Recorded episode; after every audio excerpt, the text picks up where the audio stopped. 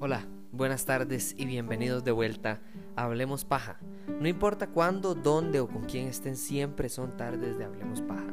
Y hoy volvemos a estas, esta miniserie que se me, ocurrió generar. Hablamos, eh, estaba pensando en cuál tecnología seguía. Entonces me pensé que el iPod eh, y Google Glass representan un poco del pasado.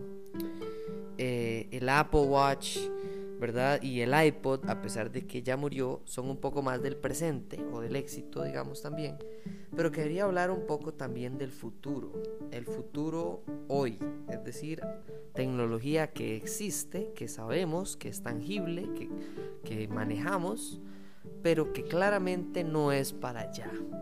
Estoy hablando de la realidad virtual o VR, como, lo, eh, como es su acrónimo en, en inglés de virtual reality.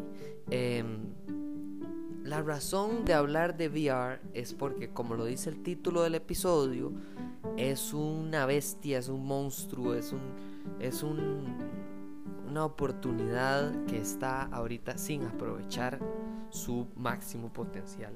Está apenas gestándose, ni siquiera despertando, sino que está como en zona de gestación. Ahora, ¿Cómo sé yo? ¿Cómo puede saber cualquier persona de si algo ya es realidad o no es realidad? Es muy fácil. Eh, es más o menos el ejemplo de que usted esté escuchando esto por medio de una computadora, un iPad o un smartphone. Hoy en día usted escucha la gran mayoría de su contenido lo consume a través de su smartphone. Su smartphone es el presente usted trabaja, produce, crea, eh, desarrolla, etcétera, a través de su laptop, su computadora o incluso, dependiendo de su generación y su naturaleza de su trabajo o, universidad o estudio, a través de una tablet, de un iPad. Eso es un poco más del pasado o de algo que está faltante.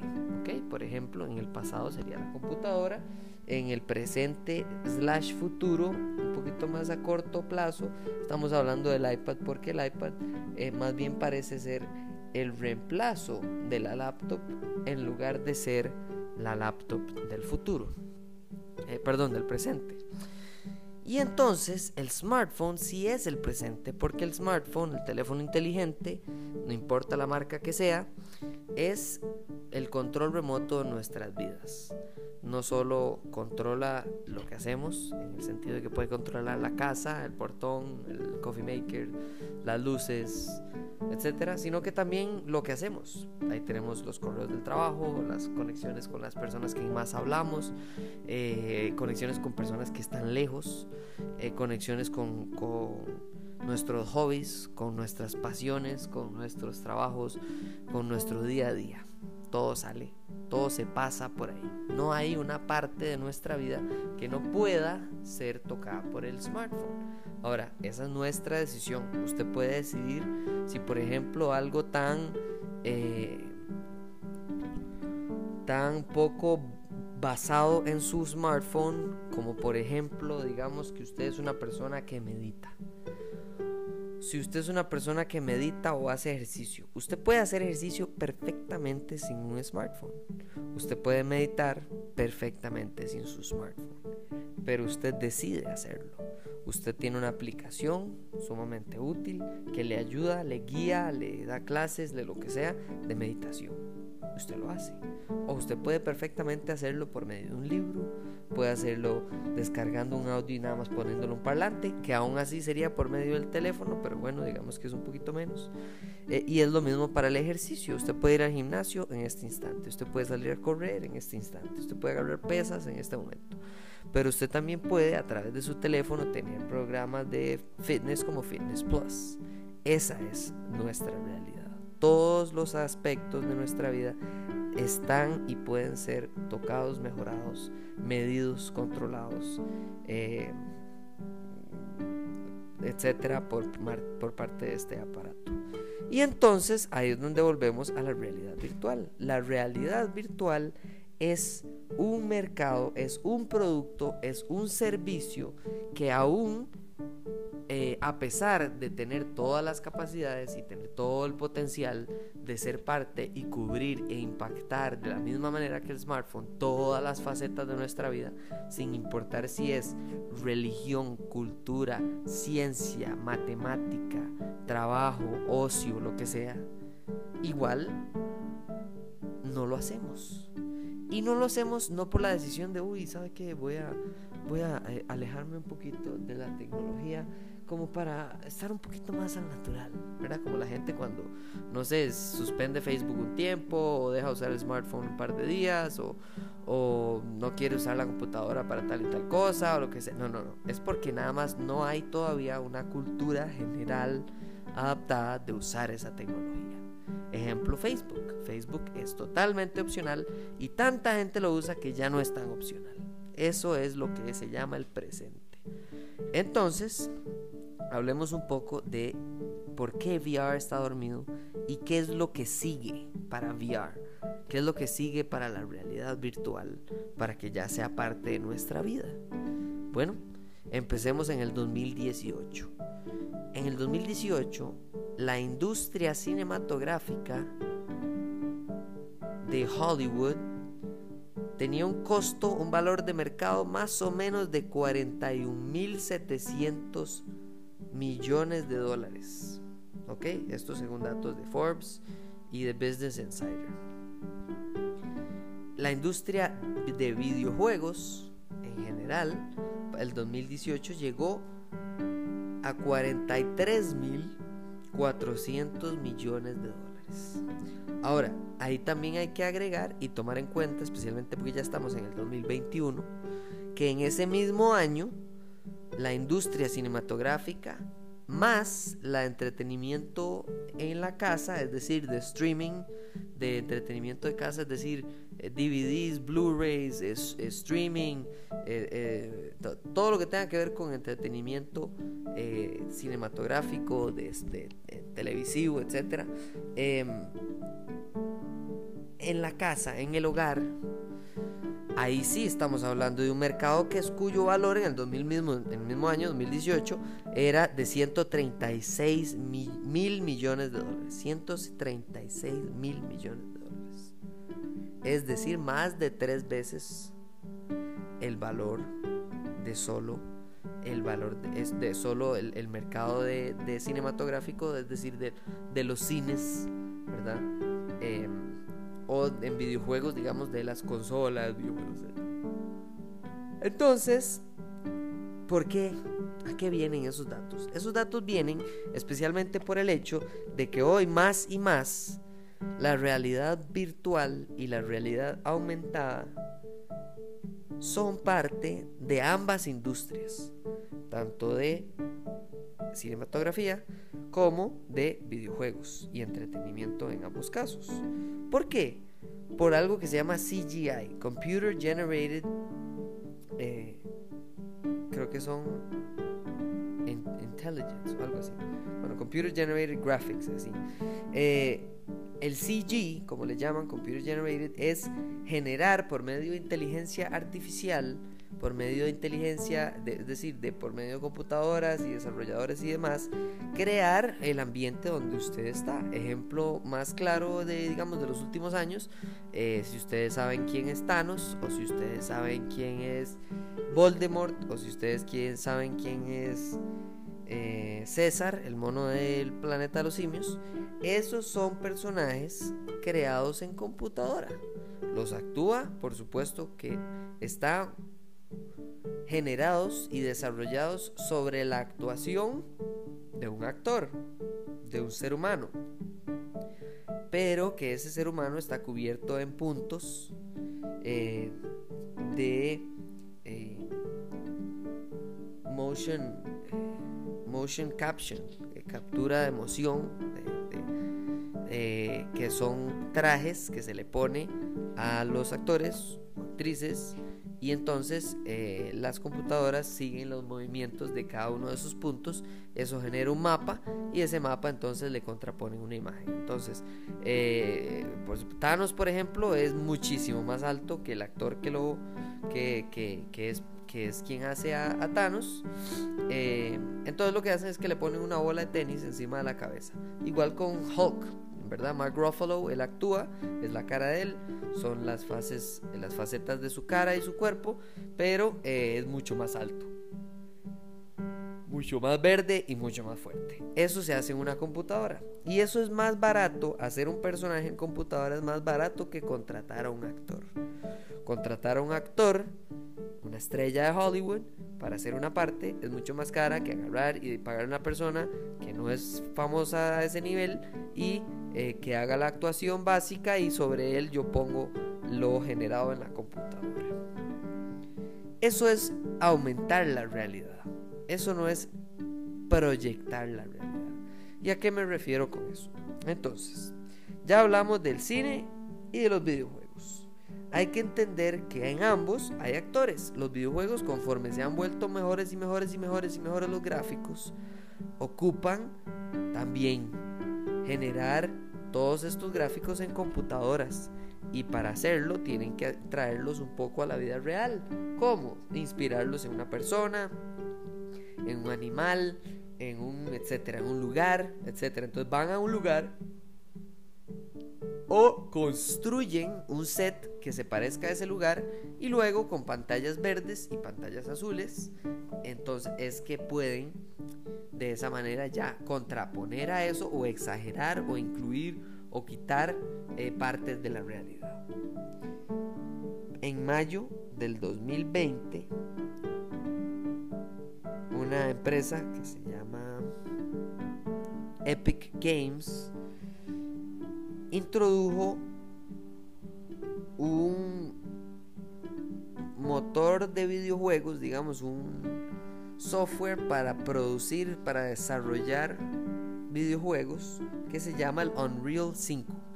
Básicamente el Unreal 5 es la manera en la que un desarrollador eh, hace, crea y, diseña el mundo de los videojuegos y el videojuego en sí.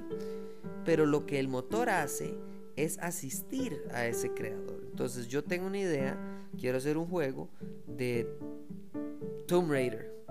Y Tomb Raider todos sabemos que es esta mujer que es súper eh, increíble, artes marciales, investigadora, etcétera, etcétera. Y ella anda buscando tesoros escondidos, tesoros perdidos, etcétera. Entonces yo como desarrollador hago, creo, diseño los personajes, eh, cuáles son los, lugares donde lo voy a poner, etcétera. Pero hacer el código, escribir, desarrollar y crear ese videojuego toma muchos meses y meses y meses de trabajo. El motor, el, el motor, la herramienta de Epic que se llama Unreal 5, no solo hace, le ayuda a esa persona a crearlo, digamos que usted está ahí haciendo un, una caverna, entonces usted diseña más o menos cómo se ve, hace el código para cómo se ve y el mismo motor, por así decirlo, tiene inteligencia artificial que va entendiendo cuáles son eh, los algoritmos con los cuales yo estoy creando, digamos, una caverna y sabe que tiene que ser más oscura. Entonces, cuando ella vuelve a ver hacia su izquierda, sabe que hay menos luz porque el foco está de frente. O si ve hacia el frente, entonces sabe que hay un foco y ahí sí se ve. O si el foco se apaga, sabe que entonces queda todo totalmente oscuro y solo se ve la luz al final del túnel.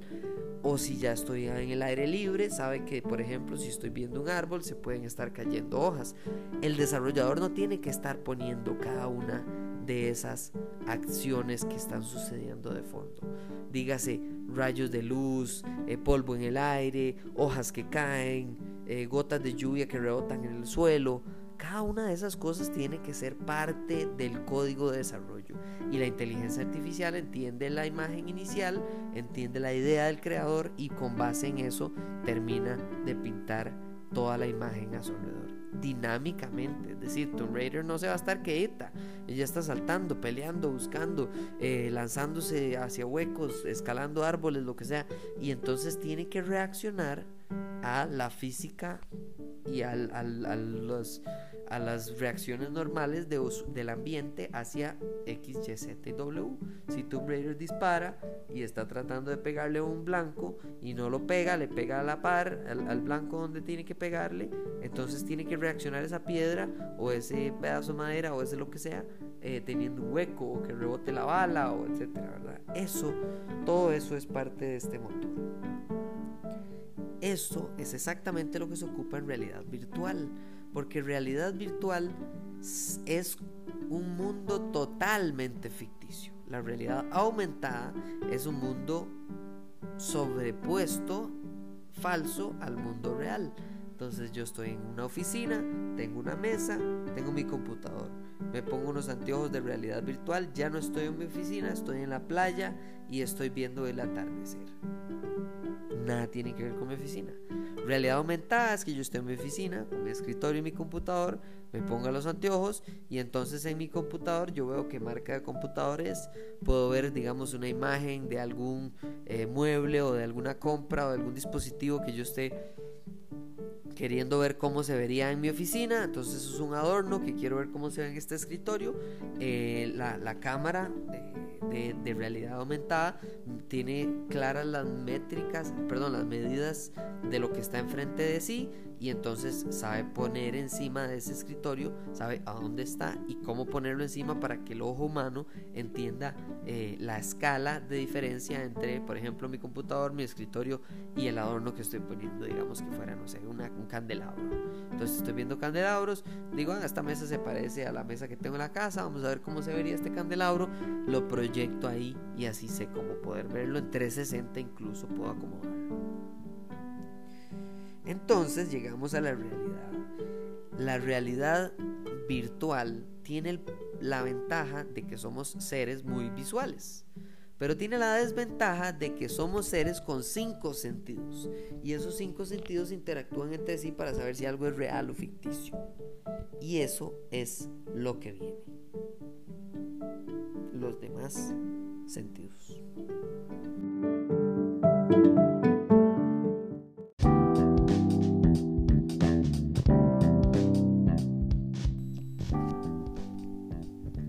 Los cinco sentidos, por supuesto que la vista es la que más puede engañar al ser humano, pero también significa que la vista, si no acompañada de los demás, no va a poder crearnos esa imagen de la manera más viva posible.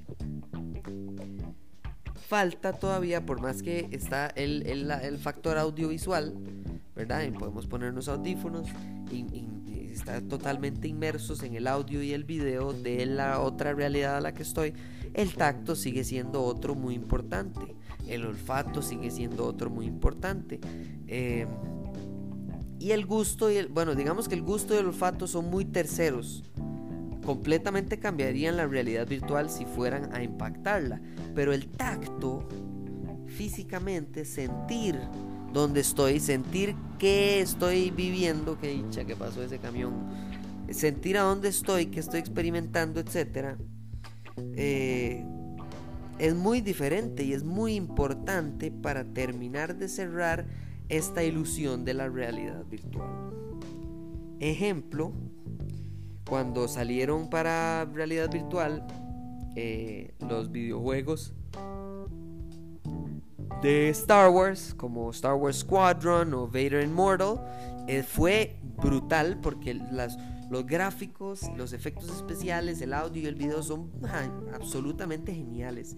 Pero les falta eso, les falta eh, el, tacto, les falta eh, físicamente sentir las dimensiones a donde estoy jugando, donde estoy interactuando, donde estoy participando esos mismos juegos, estoy seguro que en unos 5 años van a ser razón de burla si alguien los está jugando. Porque cada día que pasa es absoluta y totalmente otra realidad virtual en la que vivimos, en la que las personas pueden interactuar. ¿Y a qué me refiero? Esos videojuegos eh, probablemente junto con aplicaciones de ejercicio, ¿verdad? Entonces uno se pone los anteojos de realidad virtual, se pone a hacer ejercicio, se pone a bailar, se pone a tocar música, se pone a saltar, se pone a, hacer, no sé, Fitness Plus de la Apple, lo que sea. Eso es totalmente distinto, porque ahí no ocupo tanto de mi tacto y de mi, de mi situación, ¿verdad? Como ocuparía para, por ejemplo, estar en un videojuego de acción, de guerra y saber que me estoy moviendo o corriendo o agachando o, estoy este, disparando a cuclillados y estoy disparando de puntillas, etc. Eso es el tema que le falta, es el tema que sigue y es el tema que va a hacer que la realidad virtual pase de la, de la fase inicial a la segunda fase. No sé cuántas fases, son 3, 5, 7, para que ya la realidad virtual sea algo del día a día como lo es el smartphone, como lo, lo hablé al principio. Pero mucho le ayudaría lo que hoy por hoy llamamos locomoción, es decir, movimiento de un lugar a otro.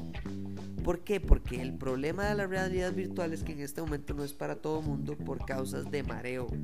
Cuando su cuerpo ve y oye una cosa y siente otra, usted no se su equilibrio eh, y, su, sí, su la manera en la que usted está distribuyendo el peso de su cuerpo a través de lo que ve y oye versus lo que siente, lo que sus pies sienten un piso y a la par hay un guindo, usted nada más con el pie puede moverlo un poquito para la izquierda y automáticamente el cerebro se confunde y dice que es esta vara. Claro, eh, eso va hasta cierto punto y empiezan los mareos. La solución es, no sé si han visto, y esta película por cierto que también ya la apunté para hacer un episodio al respecto, la película que se llama Ready Player One. Ready Player One es una película absolutamente genial. Es una película basada en un libro, por cierto. Eh, y es eh, sobre videojuegos, no uno, sino todos los videojuegos que hay. Em, es absolutamente genial. Es dirigida por Steven Spielberg, nada más y nada menos. Y como tal, lo que hace es hablar de un futuro muy basado no en la realidad virtual, sino en totalmente transportarnos a otra realidad dentro de nuestra misma realidad. Digamos que en el futuro la realidad solucione por completo la locomoción y le añada los otros dos sentidos. Significa que todos sus cinco sentidos están siendo transportados a otro lugar. Entonces no solo si usted está jugando un videojuego en el que está en la jungla, sino que usted huele humedad eh, y le sabe como mojada o, a lluvia, es totalmente distinto la manera en la que en este mundo ficticio funciona la realidad virtual. Pero ahí hay una gran solución, que es la del tacto. El uso de una cinta para correr o una, una plataforma omnidireccional en la que usted esté posicionado. ¿Eso qué significa? Básicamente es una plataforma, como decir una pequeña tarima, que tenga los bordes eh, un poco abiertos y usted pueda estar moviéndose para cualquier lado como si fuera el mundo real. Eh, ejemplo, para que no se estén imaginando cosas que no son, eh, hay una empresa que se llama CAT, CAT con K, ¿verdad? K-A-T, VR, o sea, Virtual Reality. y tienen un producto que se llama el Catwalk C. El Catwalk C es un fenómeno de la realidad virtual. Porque a ellos se les ocurrió hacerlo por medio de, una, de un servicio en internet que se llama crowdfunding, que es básicamente decir como, como pedirle a la gente que sean los, eh, los que financien un proyecto de pura voluntad. Es decir, usted, les, usted presenta su proyecto en esta página de internet, le dice para qué es que va la plata, la gente le da la plata y entonces por medio de, esa, de ese dinero que le dan, usted tiene la, ahora sí las, eh, las herramientas financieras y económicas necesarias para poder crear el producto. Y ellos, CatVR, se les ocurrió hacer un crowdfunding para CatWalkC, que es esta plataforma de movimiento omnidireccional, es decir, que se puede mover para cualquier lado, similar como a una banda donde uno corre, eh, pero que la banda donde uno corre solo se mueve para un lado. En cambio, esta se movería para cualquier lado que usted ocupe y entonces registra el movimiento en la banda y sabe qué es lo que usted está queriendo hacer en la realidad virtual. Tenían una meta de 100 mil dólares para crear los primeros eh, eh, Catwalk C Pensaron que entonces con esos primeros modelos iban a impresionar a la gente y pedir más dinero para poder producir suficientes y empezar a vender. Y en los primeros tres minutos, tres minutos que anunciaron su crowdfunding, llegaron a los 100 mil dólares. En menos de 24 horas ya habían llegado a un millón de dólares. La gente lo pidió a gritos.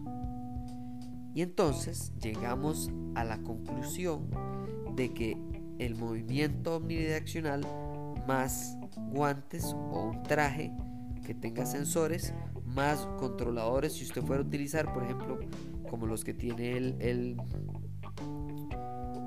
el, Oculus de Facebook por ejemplo que son como para manejar o, o, como tuvo eh,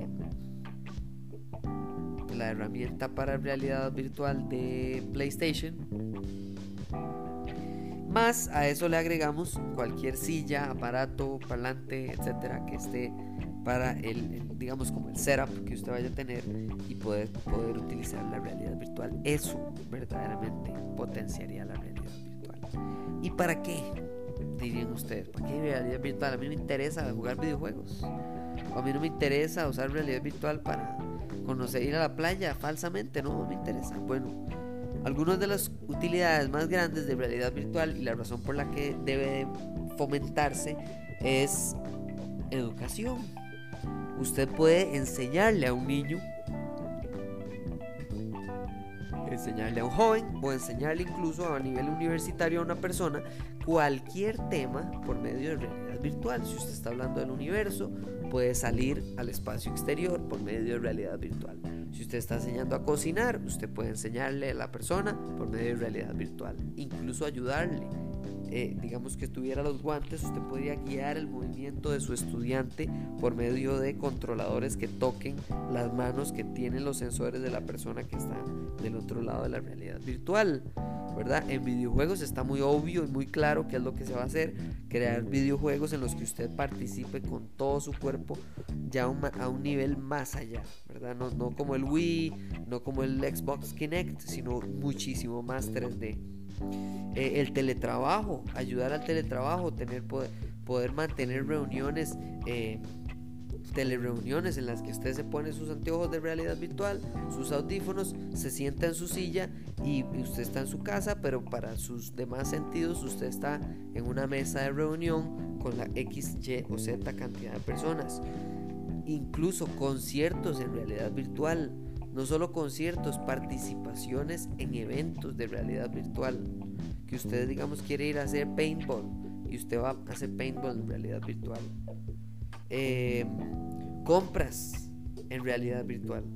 Saber que usted va y se prueba la ropa de Amazon por medio de sus anteojos de realidad virtual, viéndose a un espejo que ni siquiera está ahí, probándose ropa que ni siquiera tiene puesta, pero para ver cómo le queda solamente con saber sus dimensiones, las dimensiones de del producto que está comprando, incluso poder probar eh, cualquier tipo de dispositivo, un vehículo, un carro, lo que sea, a, a través de realidad virtual y más todavía control remoto de vehículos, aparatos y máquinas a través de realidad virtual. ¿Qué pasa si en lugar de tener que ir al incendio, los bomberos solo tuvieran que eh, participar a través de realidad virtual que controle a un robot que cuando ingrese a un edificio en llamas, el robot si se quema pues ni no pasa nada, se hace otro robot y listo. ¿verdad? No, no hay ningún problema. Si se derrumba el edificio y le cae el robot, pues se pierde la plata, pero no se pierde una vida. Eh, o si usted está hablando tal vez de robots que estén ayudando para X, Y, Z u otras cosas. Hoy por hoy, y con esto, con esto termino, hoy por hoy la realidad virtual está dominada, en su gran mayoría, por cuatro empresas. Número uno Sony, número 2 Facebook, número 3 Microsoft y número 4 Samsung. Sony con una gran cantidad eh, del mercado, más de la tercera parte, con 37% del mercado Sony. Eh, por el hecho de no solo de, que tengan buena tecnología de realidad virtual, sino de que tienen la, fama por medio de videojuegos de la consola. ¿verdad? El PlayStation 5 eh, ha sido un boom mundial un éxito global y a final de cuentas si ellos fueran a incluir eh, dentro de los videojuegos del PlayStation como ahora lo permite las, herramientas de desarrollo como el que les mencioné anteriormente de Epic Games que se llama Unreal 5 que funciona para Xbox, para PlayStation, para todas las demás consolas, para eh, celulares móviles, para todo al mismo tiempo, entonces pueden incluir anteojos de realidad virtual y eso les daría todavía más capacidad en el mercado por la cantidad de ventas que tendrían solo con base en que ellos también son dueños de PlayStation. Facebook tiene Oculus. Oculus ya tiene un ambiente y una cantidad de aplicaciones sustancial. Facebook tiene el uso también de realidad virtual dentro de la aplicación de muchos de eh, sistemas de fitness, de ejercicio, de meditación de día a día, ¿verdad? No tanto videojuegos como Sony, pero sí muy también relevante para la vida cotidiana. Microsoft y Samsung también son importantes, pero su cantidad de dispositivos vendidos es muy baja. ¿Qué sigue? ¿Y por qué sigue dormido? Primero porque solo estos cuatro gigantes están participando. Cuando ya ingrese, no sé, Amazon, eh, Google, eh, Apple, a este ecosistema no solo van a haber más modelos, sino que va a bajar el precio, Al haber más disponibilidad de esta tecnología. Y al bajar el precio va a haber más espacio de innovación, va a haber más mercado que consuma, va a haber muchísimo más eh, adaptación para la tecnología nueva. Por ejemplo, y ese es el gran cierre y eso es la gran conclusión del día de hoy de esta tecnología que es a futuro, Hablé anteriormente en uno de los primeros episodios, ojalá lo puedan escuchar, de qué es y cómo se come el 5G. Y si el 5G llega hoy por hoy, las velocidades de descarga y carga al Internet de las redes 5G a nivel mundial son tan grandes y tan amplias que entonces los dispositivos que tengan 5G no ocupan fuerza de procesador local. No ocupan tener un chip puesto en el teléfono. No, el, todo procesar cualquier cantidad de datos sucedería en la nube, sucedería en servidores, ya no en localmente no ocupa que el teléfono sea tan grueso, no ocupa que los anteojos de realidad virtual sean tan incómodos, etc. Y entonces llegaríamos a un punto de solamente necesitar conectividad. Y eso es mucho más portátil, incluso al nivel no solo de anteojos, sino de lentes de contacto. Y cuando eso pase, cuando eso llegue a nuestra realidad, van a haber más pequeños y más capaces anteojos y lentes de realidad virtual y realidad aumentada. Y cuando usted contrapone, es decir, cuando usted suma realidad virtual y realidad aumentada, entonces llegamos a un futuro que es todavía bastante lejano, pero se llama Real XR. XR es realidad extendida. AR es realidad aumentada, VR es realidad virtual y XR es realidad extendida. Y realidad extendida es el tema increíble y apasionante que probablemente vamos a hacer en otro episodio. Demasiadas gracias por escuchar eh, este nuevo episodio, esta nueva tecnología y vamos a seguir adelante. Eh, de nuevo estoy en redes, todas las redes sociales, eh, bueno, no, en Twitter, Flipboard y Instagram como Hablemos Paja CR para que me den su, feedback, sus, ideas. su, todo, todo, todo, lo que quieran hablar acerca de los temas que siempre estoy compartiendo ahí. Em, nos hablamos para el próximo episodio. Demasiadas gracias. Nos hablamos. Chao. Bye.